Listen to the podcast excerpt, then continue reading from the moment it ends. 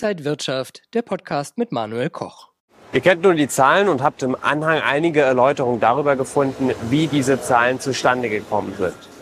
Ein noch detaillierteres Bild über das vergangene Geschäftsjahr bietet allerdings der Lagebericht. Habt ihr schon mal vom Lagebericht gehört? Auf der Straße habe ich euch das gefragt. Vielleicht, wenn man verschiedene Standorte hat oder so. Beispielsweise, wie viele Angestellte man hat, äh, wie viel man von seinem Gewinn auch an Steuern zahlen muss, halt diese ganzen Sachen einfach zusammenfassen in einem Bericht halt, würde ich jetzt so vermuten. Also in welcher Lage das Geschäft gerade ist, ob es gerade eher gut läuft oder schlecht, glaube ich. Beim Lagebericht wird für den gesamten Zeitraum genau analysiert, welche Ursachen zum Erfolg oder Misserfolg des Unternehmens beigetragen haben.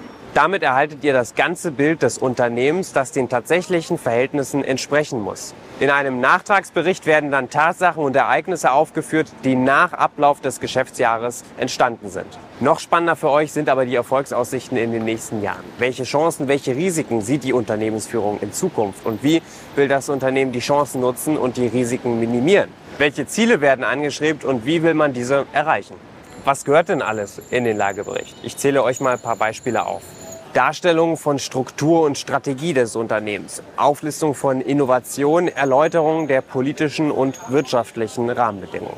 Wesentliche Ereignisse während des abgelaufenen Geschäftsjahres, Berichte über Forschung und Entwicklung, Formulierung von Unternehmenszielen, Darstellung von Chancen und Risiken für die Zukunft.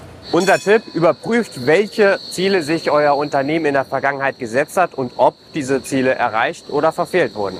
Es folgt ein Brief an die Aktionäre. Inhaltlich ist dieser vergleichbar mit einem komprimierten Lagebericht. Dennoch lohnt es sich, sich die Mühe zu machen und den Lagebericht genau durchzuarbeiten. Vergleicht auch, ob der Brief an die Aktionäre nicht nur eine verkürzte, sondern womöglich auch geschönte Version des Lageberichts ist. Der Unternehmensführung sollte bewusst sein, wie wichtig Vertrauen ist. Und Vertrauen gewinnt man vor allem durch Transparenz.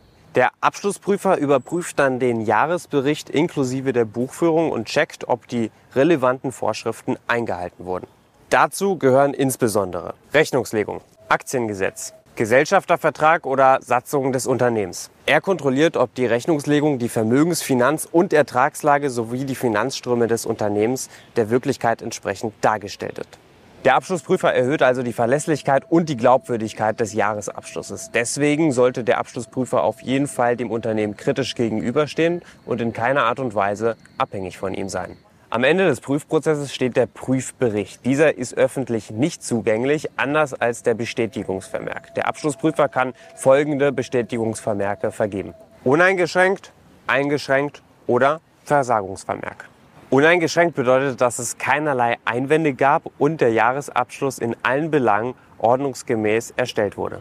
Ein Eingeschränk oder gar ein Versagungsvermerk sollten bei euch alle Alarmglocken klingeln lassen.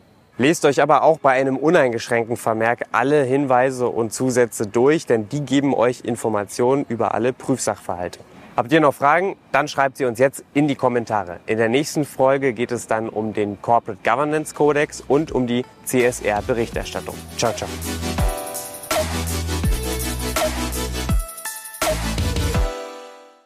Und wenn euch diese Sendung gefallen hat, dann abonniert gerne den Podcast von Inside Wirtschaft und gebt uns ein Like.